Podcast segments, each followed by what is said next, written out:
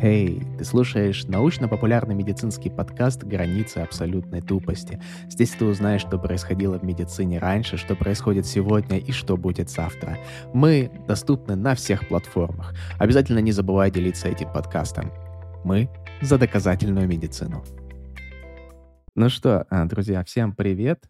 Ты опять на своем любимом подкасте «Границы абсолютной тупости». И сегодня ваш любимый Никита Олегович. И не менее любимый Руслан Сергеевич. Всем привет. Ох, вот это начало. Сегодня у нас антибиотикорезистентность.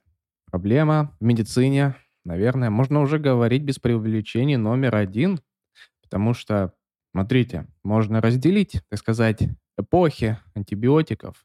Когда их не было, это эпоха до антибиотиков, когда случайный порез, вот бабулечка работает на даче у себя, порезалась, не знаю, там какую-то железячку, и у нее инфекция, которая заканчивается летальным исходом, потому что лечить ее было нечем.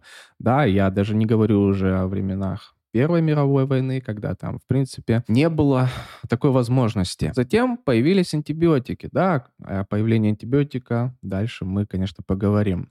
Когда спасались просто тысячи, миллионы жизней, да, за то, что, ну, просто простая инфекция, ее было легко вылечить, и инфекция не была смертельным приговором. Да, действительно, все так, как ты говоришь, Руслан Сергеевич. Э, когда-то антибиотиков не было, и мне сразу же вспомнился случай, а точнее судьба вымышленного одного персонажа Ивана Тургенева, которого звали Базаров, одно очень известное произведение, ведь он от чего умер? Скорее всего, судя по описаниям, которые нам даны в этом рассказе, он погиб от сепсиса из-за того, что поранился как раз, да. И из-за этого погиб. Это с одной стороны. А с другой стороны, да, совершенно верно, антибиотики это возможно, как мне кажется, величайшее вообще открытие человечества наравне там с анестезией, наравне с гигиеной там, и очисткой воды, это вещь совершенно революционная, которая в корне вообще изменила эпидемиологию и картину заболеваемости и смертности людей в мире. Вот настолько это важная и актуальная штука, антибиотики. И та проблема, о которой мы сегодня будем говорить, о том, что антибиотики, возможно, вскоре нас подведут, это, конечно, очень печально, плачевно и может привести к самым катастрофическим исходам. Да, то есть мы можем говорить сейчас, что в ближайшем будущем даже легкая инфекция может убить человека. А, так как а, сейчас у нас наступило неспокойное время, и, казалось бы, сейчас вы говорите тут про антибиотикорезистентность, да, когда там вот в мире происходят не самые приятные вещи, но как раз-таки, если, ну, не дай бог, что-то случится, то антибиотикорезистентность может сыграть вообще очень плохую шутку на ну, ты понял, о чем, да, я, Никита Олегович? Конечно, конечно, я понял. Это все ужасно и чудовищно. И мы надеемся, что это закончится как можно скорее. Да, мир во всем мире.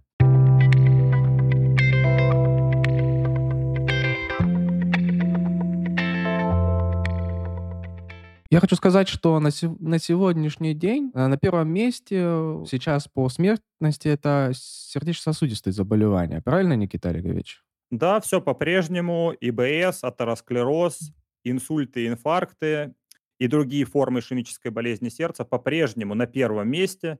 Немного уступают опухоли, да, вроде бы ничего не изменилось за последнее время, но так было не всегда. Ты же про это хотел, да, как раз поговорить? Ну, в принципе, да. да. Сердечно-сосудистые заболевания, онкологические заболевания, травмы, алкоголизм, да, да, есть такое, но, опять же повторюсь, уже антибиотикорезистентность в ближайшее время может выйти чуть ли не на первое место по последним да. данным. И в корне видоизменить вообще причины смерти в мире. Вполне может быть, что лет через 15 на первом месте будут не опухоли и не ИБС, но не болезни системы кровообращения, а именно разные инфекции. Да, но чтобы, чтобы нам вообще говорить о какой-то антибиотикорезистентности, нам хотя бы в общем нужно понять, да, что такое антибиотики, как они работают, и потом сразу же сказать, как они начинают не работать, из-за чего появляется антибиотикорезистентность. Думаю, можно с этого и начать, да, Никита Олегович? Да, вперед. А, итак, давайте сразу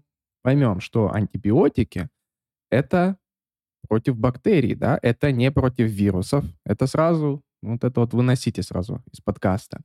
И главный принцип работы антибиотиков, для чего их принимают? Для того, чтобы предотвратить рост и дальнейшее распространение бактерий. У нас на нашем рынке существуют антибиотики широкого спектра действия и узкого спектра действия, то есть Широкий спектр работает на большое количество различных бактерий, узкий, соответственно, на более узкий спектр. И делятся они по механизму, если уж грубо так говорить, на бактерицидные, которые просто убивают эту бактерию, и э, бактериостатики, которые останавливают непосредственно рост бактерии. Давайте немножко подробнее, чтобы вы поняли, э, как они работать могут, эти антибиотики.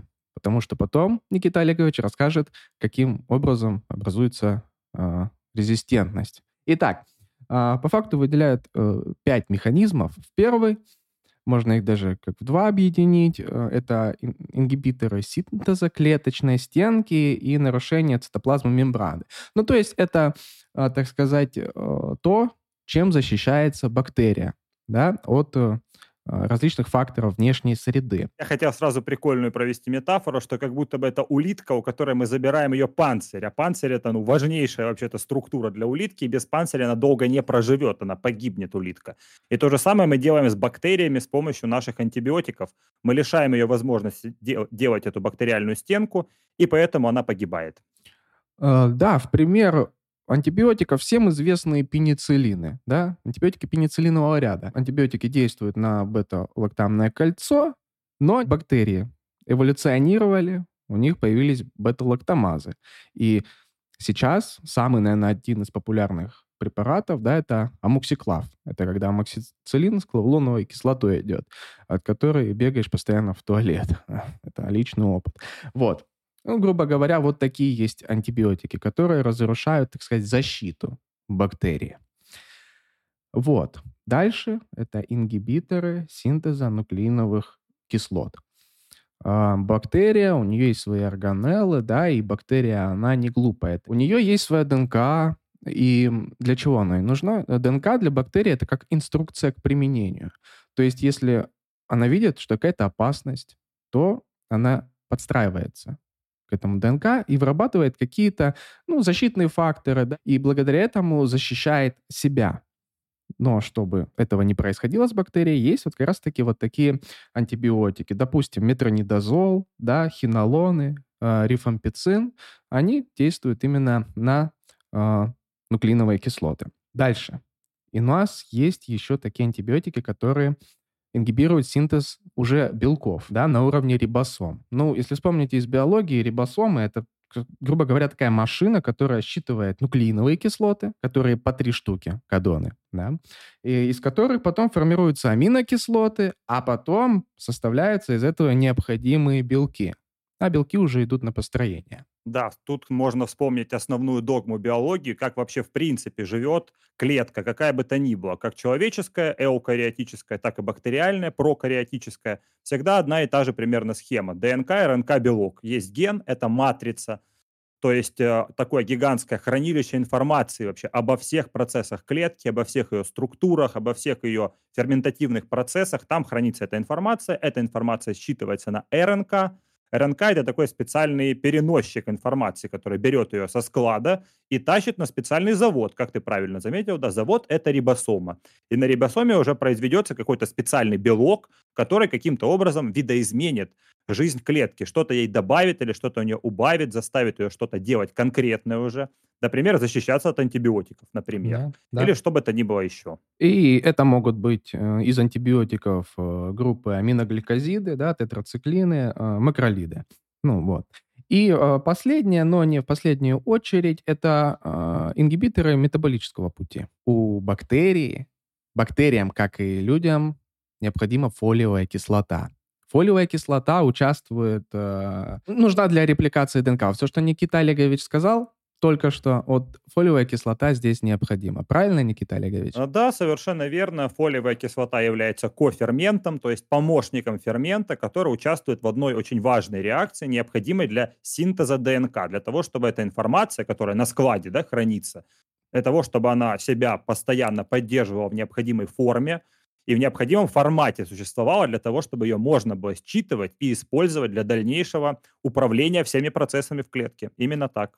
Да, и э, человек получает эту фолиевую кислоту из продуктов. Бактерия же может сама ее синтезировать. Для того, чтобы она ее не синтезировала, а, есть антибиотики, которые действуют на различные вот пути метаболизма этой фолиевой кислоты у бактерий. И, собственно, не дает ей а, заниматься, вот, вот то, что сказал Никита Олегович, вот этими всякими штуками с ДНК, то есть э, репликацией и все, все остальное. А, к примеру, это сульфаниламиды. Да? И то есть мы видим, что к 21 веку очень много антибиотиков, очень много механизмов действия. Но, тем не менее, а, бактерии способны эволюционировать и защищаться от этих антибиотиков. А как они это делают? Никита Олегович, наверное, хочет рассказать нам.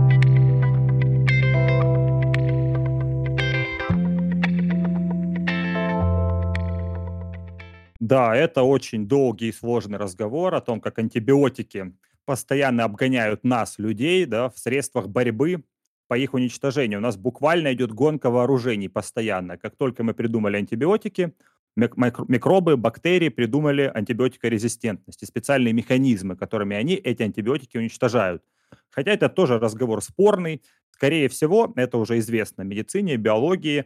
Э, бактерии умели справляться с антибиотиками даже до того, как мы узнали об антибиотиках. То есть это же насколько забавная штука мы еще не успели изобрести первый антибиотик, а в старых бактериях уже существовали гены, которые могли бы какой-то из этих антибиотиков уничтожить. Но с другой стороны, в этом нет ничего удивительного. Ведь кто делает антибиотики? Антибиотики делают, например, грибки, да, пенициллин, mm-hmm. откуда мы взяли, или конкурирующие бактерии.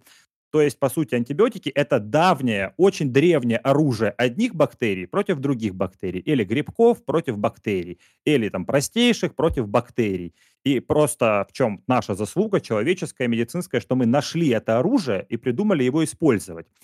Однако бактерии с ним взаимодействовали уже достаточно давно для того, чтобы научиться обороняться.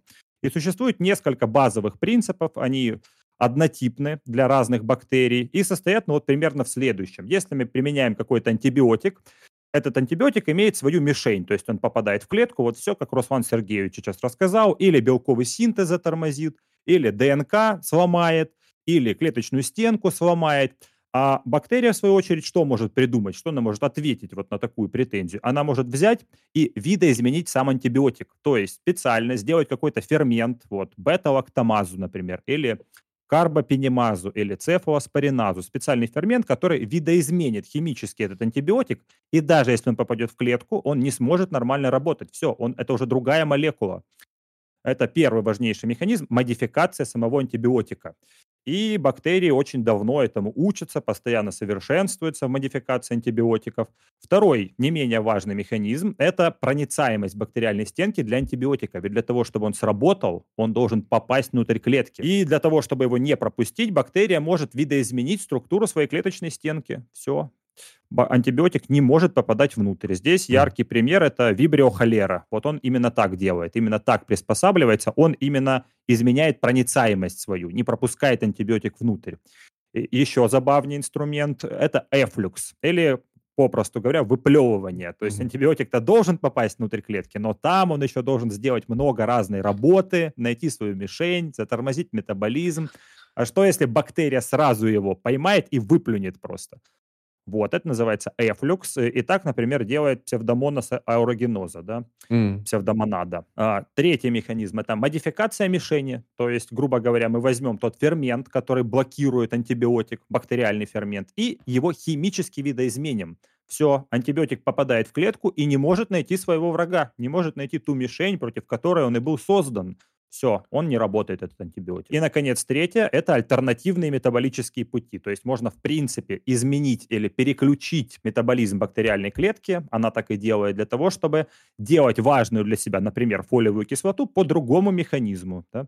Сделать какой-то параллельный фермент, фермент-альтернативу, который заменит погибший или связанный нашим антибиотиком путь. Ну вот, это основные механизмы. Они, в принципе, для разных бактерий в разных сочетаниях постоянно попадаются, находятся нами, и нам приходится дальше думать, что с этим делать. Никита Олегович, вот э, это, это же просто, ну, я даже представить не могу, вот, да, эту бактерию можно увидеть только вот в микроскоп, да? Ну да, да. И она адаптируется, она эволюционирует, она борется с человечеством. Понимаешь? Насколько это вот просто, ну, невероятно, что вот какая-то маленькая-маленькая штука, она готова дать бой человечеству. Ну да, здесь тоже можно отдельную загнать очень долгую телегу о том, что эволюция это у бактерий не остановилась, это у людей эволюция остановилась. Мы ее mm. подменили второй сигнальной системой, мозгом, сложными там молекулярными операциями с ДНК. Мы вот этим подменили, да, эволюцию.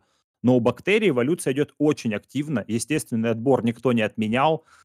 Поэтому, когда бактерии активно размножаются и встречают антибиотики, они коллективно, вот что меня поражает даже больше, они коллективно придумывают, как ее побеждать. Э, то есть чем отличаются бактерии, в принципе, от наших клеток? Тем, что они быстро делятся, поэтому мутации гораздо быстрее у них происходят, и те мутации, которые помогают им выживать, гораздо быстрее делают их более устойчивыми к факторам внешней среды, например, к антисептикам и к антибиотикам. Это естественная тоже штука. Угу. А другая, более поразительная вещь – это горизонтальный перенос генов. То есть бактерии обмениваются информацией. Если одна бактерия поняла, как победить антибиотик, она может специальным образом передать эту информацию бактерию соседу, и та научится. Никогда не умела, а теперь взяла эту информацию и тоже ее использует. Вот, это называется горизонтальный перенос Вау. генов. Да, то есть бактерии мало того, что постоянно придумывают, как нас побеждать из-за спонтанного мутагенеза, поскольку эволюция у бактерий по-прежнему продолжается, они, с другой стороны, обмениваются постоянно генами, постоянно обмениваются вот этой информацией, которая на складе в виде ДНК хранится. И здесь есть несколько интересных тоже путей. Путь первый – это так называемые плазмиды. Плазмида – это небольшая молекула ДНК, кстати, бывает и РНК, но чаще ДНК кольцевая, которая находится в бактериальной клетке, но не является частью ее ядерного аппарата.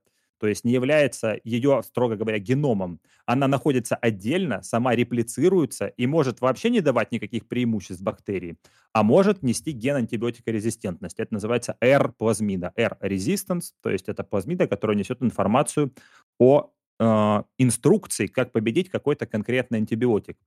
И самое забавное, что бактерии могут этими плазмидами обмениваться. То есть у них есть, грубо говоря, где-то дополнительные склады. Есть основной склад ДНК, да, головной склад, который управляет всем метаболизмом в клетке. А есть дополнительные склады, в которых хранится запасная информация, которая живет вообще по своим каким-то законам абсолютно. Э, бактерию она не интересует, и скорее она как какой-то добавочный, дополнительный инструмент, который, скорее всего, не будет использоваться, но если вдруг там есть ген антибиотикорезистентности, бактерия и сама сможет его использовать, и еще способна обмениваться этими плазмидами с другими бактериями. Вот такой забавный механизм. А еще в э, геноме бактериальной клетки бывают, как и в нашем, кстати, собственно, транспозоны. Это подвижные генетические элементы, то есть между плазмидой и основной молекулой ДНК бактерии может происходить постоянно обмен, и он постоянно происходит. То есть, грубо говоря, бактерия постоянно читает тома, сотни томов разной информации, и если попадается что-то полезное, она берет это себе как инструкцию для того, чтобы потом победить какой-то из антибиотиков. Просто сумасшедшие бактерии какие-то. Они прям готовы просто уничтожить человечество. Отдельный очень интересный и сложный механизм, благодаря которому бактерии придумывают, как побеждать антибиотики, это биопленки. Бактерии очень любят жить на поверхности катетеров, шовного материала и создавать целые мегаполисы, то есть гигантские структуры, где они объединяются и живут вместе, сообща. То есть когда-то давно считалось, что бактерия – это одиночка, что она делится и ни о ком не думает, думает только о том, как вот сделать больше копий себя – а что там будет с организмом, ей было все равно. На самом деле нет. Уже давно выяснено, что бактерии жи- живут кооперативно, что они строят свои города, в которых они там разделяют еще там функции свои, что одни бактерии делают это, вторые бактерии делают то. Но самое плохое, что это биопленка, которая содержит большое количество гликокаликса, специального матрикса, она замедляет проникновение антибиотика вот туда, вглубь, в сам город, там, где живут бактерии. Поэтому бактерии недоступны для действия антибиотиков, и приходится увеличивать его дозировку. Там бывает, что в 100, бывает в 1000, бывает в 10 тысяч раз нужно дать человеку антибиотика, чтобы он проник через эту биопленку.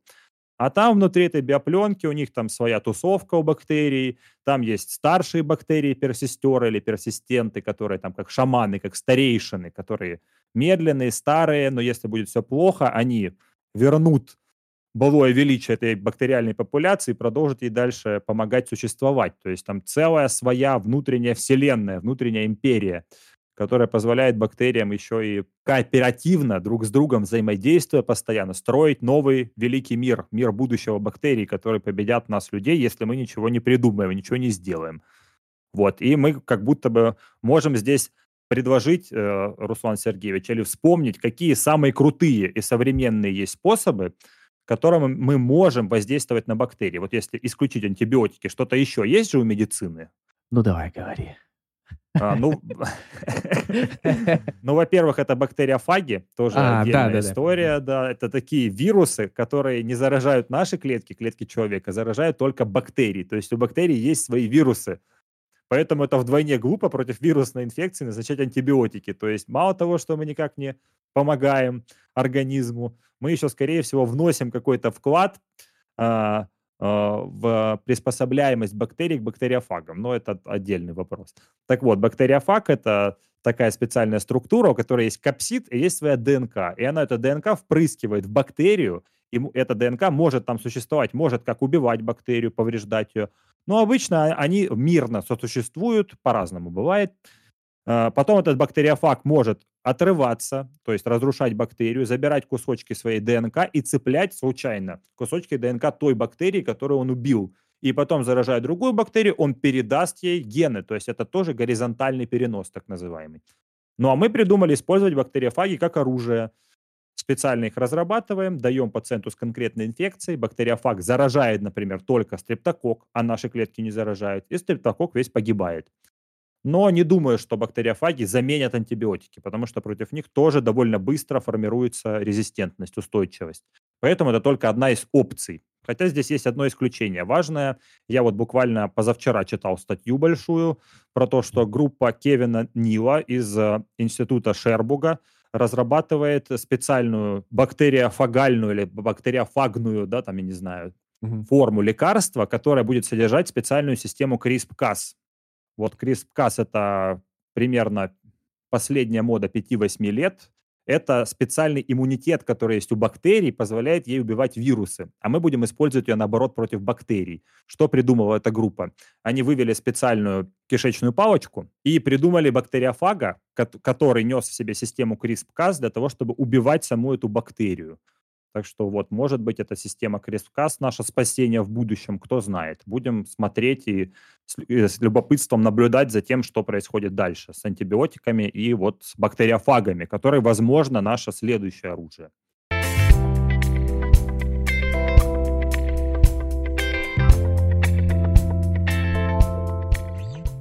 «1928 год. С чего-то все началось.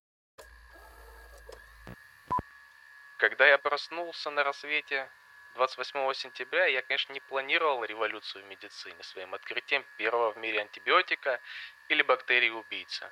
Но я полагаю, что именно это я и сделал.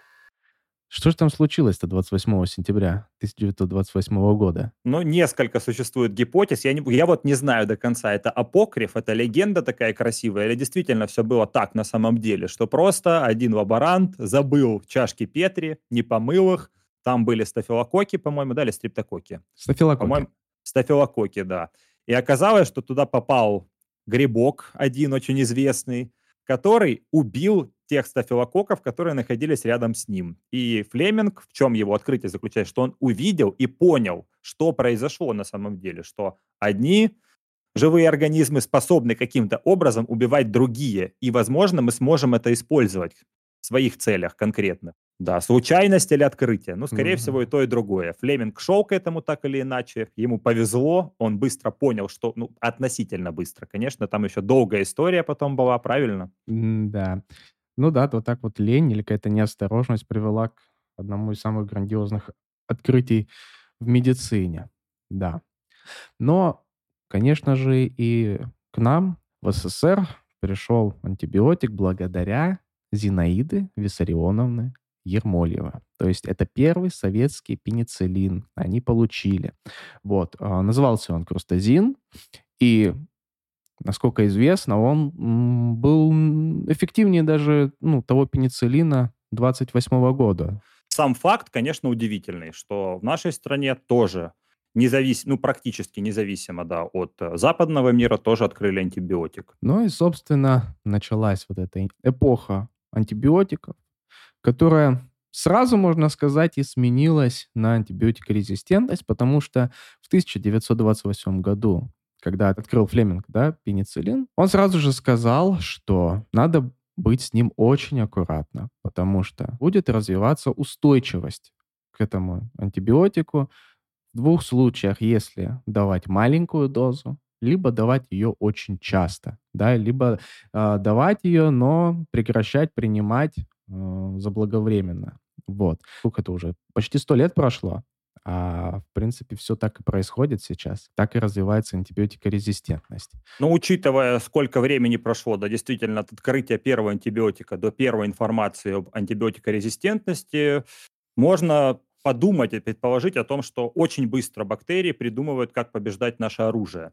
Если говорить про 28 год, э, в промышленных масштабах антибиотики начали делать гораздо позже, там уже к концу 30-х годов, да, даже в начале 40-х. И уже к началу 50-х годов множество появилось информации, научных статей, например, о резистентности к стрептомицину, первому известнейшему антибиотику против туберкулеза, потому что пенициллин против туберкулеза не работал, ну или работал очень плохо, да, не работал. Человек, который открыл стрептомицин, Зельман Ваксман, тоже очень известный исследователь, ученый, он очень долго шел к открытию стрептомицина, работал десятки лет в лаборатории, ему заказало э, правительство США э, от э, нахождения вот этого антибиотика. Когда он его открыл, буквально через 5-6 лет уже появились первые статьи о том, что туберкулез научился побеждать стрептомицин, и нам пришлось придумывать антибиотики быстрее и больше для того, чтобы разработать несколько линий терапии, которые вот сейчас есть.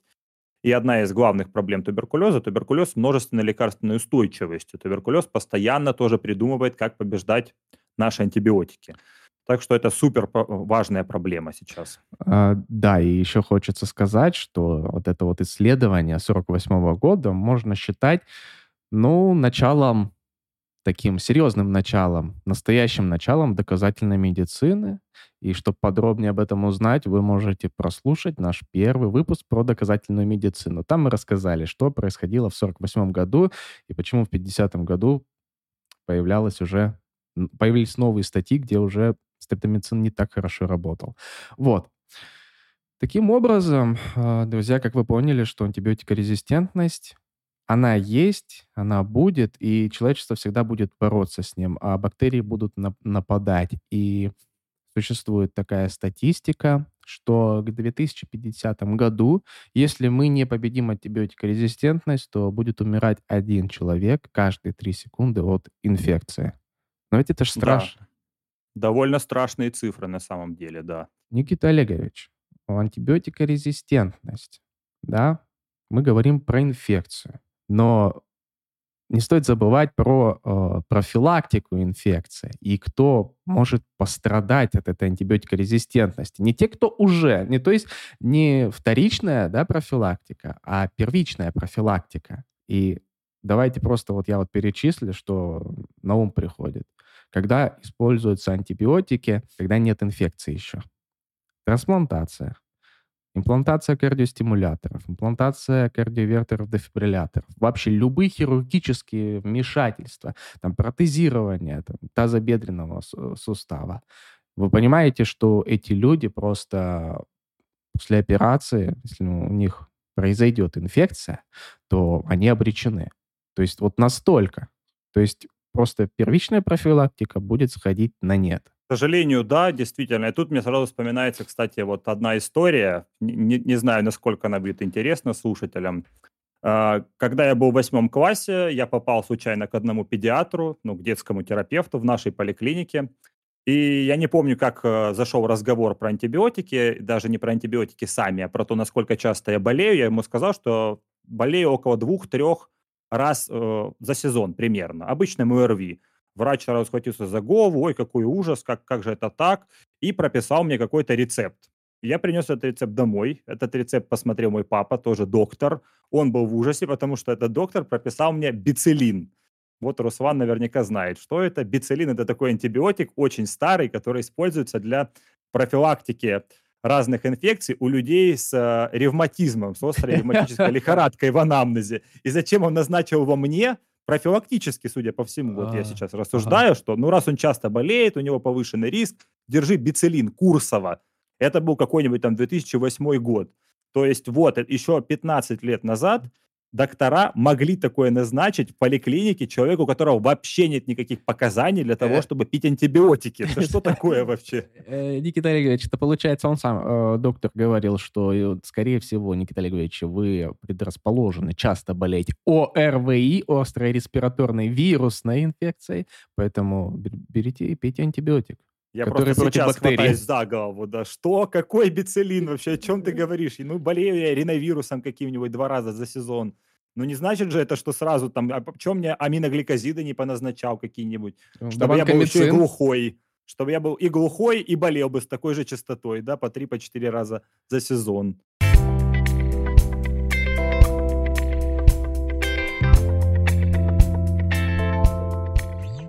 Никита Олегович, кто виноват-то в этом всем? Трудно сказать, можно, можно примерно вот такую формулировку выдать, что виноват э, 20 век с теми его излишествами и с теми его неправильными представлениями об использовании. Вот сразу вспоминается фильм «Интерстеллар». Помнишь, там была такая цитата, что мы будем расплачиваться за расточительство 20 века. Вот Мгм. там была такая героиня, учительница, которая обвиняла главного героя в том, что он там рассказывает про звезды, про звездолеты. Вот очень похожая на самом деле формулировка. Виноват расточительный 20 век, когда мы открыли антибиотики и стали использовать и прикладывать их вообще куда ни попадя, всюду. М. Что мы их внедрили в ветеринарию, что Мгм. мы внедрили их в сельское хозяйство. Это тоже отдельная большая проблема из-за того, что большому количеству животных давали антибиотики тоже профилактически. Эти антибиотики постоянно сталкивались с бактериями и в специальных резервуарах, то есть прямо внутри животных, в окружающей среде, в воде, в пище. Эти бактерии встречали антибиотики, причем в низкой уже дозе. Они были разведенными, да, постоянно учились их побеждать. То есть проблема не только лежит, не только медицинская, но еще и вот такая проблема зоологическая, проблема сельскохозяйственная, проблема в том, что антибиотики есть везде в окружающей среде. Ну и самое главное, конечно, это больницы. Больницы Мгм. это тоже такой гигантский резервуар, даже скорее тренировочная база для бактерий, где они Хм. постоянно встречаются с самыми крутыми, самыми последними антибиотиками и постепенно учатся с ними бороться. Вот точно такими же способами, обмениваясь генами, обмениваясь информацией, подвижными вот этими транспозонами обмениваясь, и все совершенствуясь и совершенствуясь. Они как идеальные бойцы, которые попадают вот на полигоны больницы, да, где постоянные Мгм. антибиотики антисептики, и изо дня в день тренируются. И тренируются с гораздо большей эффективностью и скоростью, чем мы будем придумывать антибиотики, даже если очень сильно захотим. И если вот утрировать ситуацию, вот э, буквально последние два года, м, или сколько уже ковид? С 19 года? Даже уже, ну, Ну, уже с треть- конца. Ну да, ну, конца грубо говоря, 19-го. давайте вот цел- целых два года, это вот ситуация вообще, в принципе, как э, используются антибиотики последние, можно сказать, э, 100 лет. Потому что а, новая коронавирусная инфекция, она, мне кажется, внесла огромный вклад в развитие антибиотикорезистентности. Это просто не описать, потому что, во-первых, э, очень, вот как только стартануло это, э, этот вирус, сразу выходили то ли рекомендации, то ли что, или, ну, просто эмпирические какие-то знания докторов, которые начали всем назначать антибиотики. Якобы для профилактики бактериальной пневмонии. То есть люди, которые, неважно какой э, степени тяжести, да, болеют э, коронавирусом, они все начали получать антибиотики. Сразу шло два антибиотика. И один из них был цефалоспорин третьего поколения, да. Второй не помню, что аминопенициллин, может быть, что-то что так... Нет, не аминопенициллин, что-то другое еще шло. Да, это тоже внесло свой вклад, потому что вот целый год, читайте, ну, чуть меньше, может быть, мы всем сразу, стартово, всем, кто поступает с ковидом, назначали два антибиотика, ну, потом один, Мгм. ладно, потом перешли на один. Сейчас вроде бы уже от этого отошли, да, сейчас ковид по-другому лечит. Ну да, не знаю статистику, но я думаю, большая часть людей получали этот антибиотик, которому он вообще не нужен был, вот совершенно не нужен был. И второй момент, э, когда мы живем вот в в эпоху вот этих э, интернетов и социальных сетей, э, я иногда, когда смотрю сторис, либо мне в директ присылают картинки из пабликов, групп, ВКонтакте, неважно где, которые набирают сотни тысяч лайков, и просто картинка. Что делать, чтобы э, не ухудшилось состояние после коронавирусной инфекции? И там чуть ли не первым пунктом стоит какой-то антибиотик. Это просто я в шоке. А еще хуже, что антибиотик может купить почти каждый, да, то есть не все аптеки добросовестно работают и продают антибиотики с рецептом.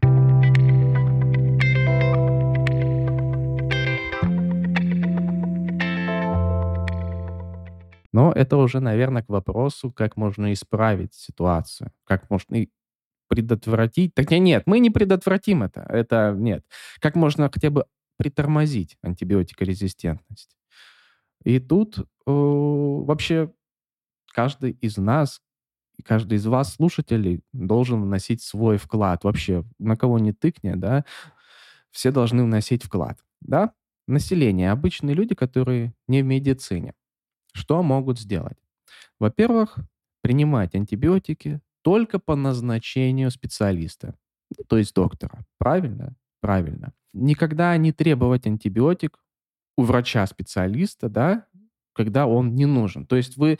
Просто я знаю, что многие приходят и хотят сразу антибиотик, потому что вот у них температура... Ну, нет, не, это, температура — это не показание ни, никогда не держать, наверное, в аптечке свои антибиотики, которые вы пили в прошлый раз, потому что, когда вы вдруг заболеете, вы захотите, думаете, сейчас я выпью таблеточку антибиотика, да, и мне на следующий день, наверное, лучше будет.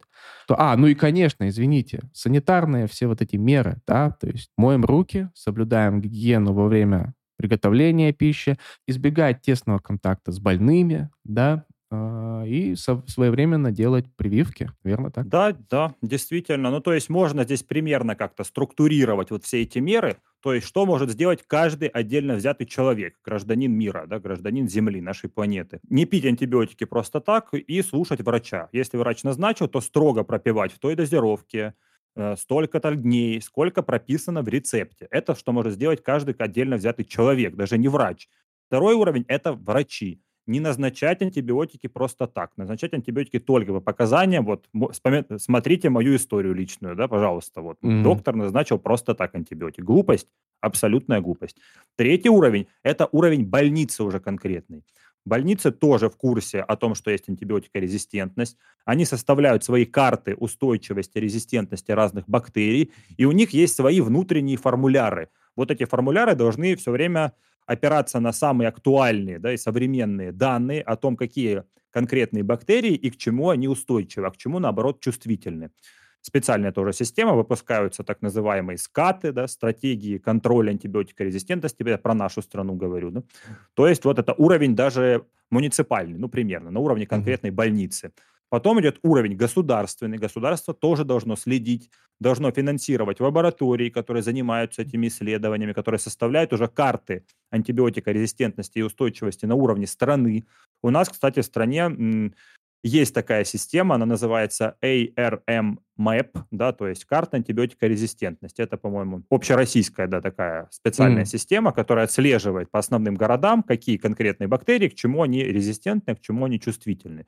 Государственный уровень. И, наконец, уровень глобальный, меж, межнациональный, межгосударственный. Это и ВОЗ, и крупные регуляторы других стран, которые объединяются в гигантские коалиции для того, чтобы обмениваться данными и примерно понимать, в какую сторону это все движется. Вот в Европе там система глаз есть, например, с двумя S, как стекло, да, только по-английски, как стекло, которое тоже мониторит, определяет постоянно, чего нам ждать, к чему нам готовиться, да, какие бактерии будут самыми опасными. ВОЗ, например, в 2014 году выпуск, выпустила такой формуляр специальный, да, со списком там она разбила эти бактерии на три класса. Типа самые опасные, те, которые чуть-чуть менее опасные, и те, которые средне опасные. Ну, на самом деле, наверняка, Руслан Сергеевич, ты слышал, да, что эти бактерии можно сгруппировать там в одно английское слово, да? Escape. Слышал ты про это?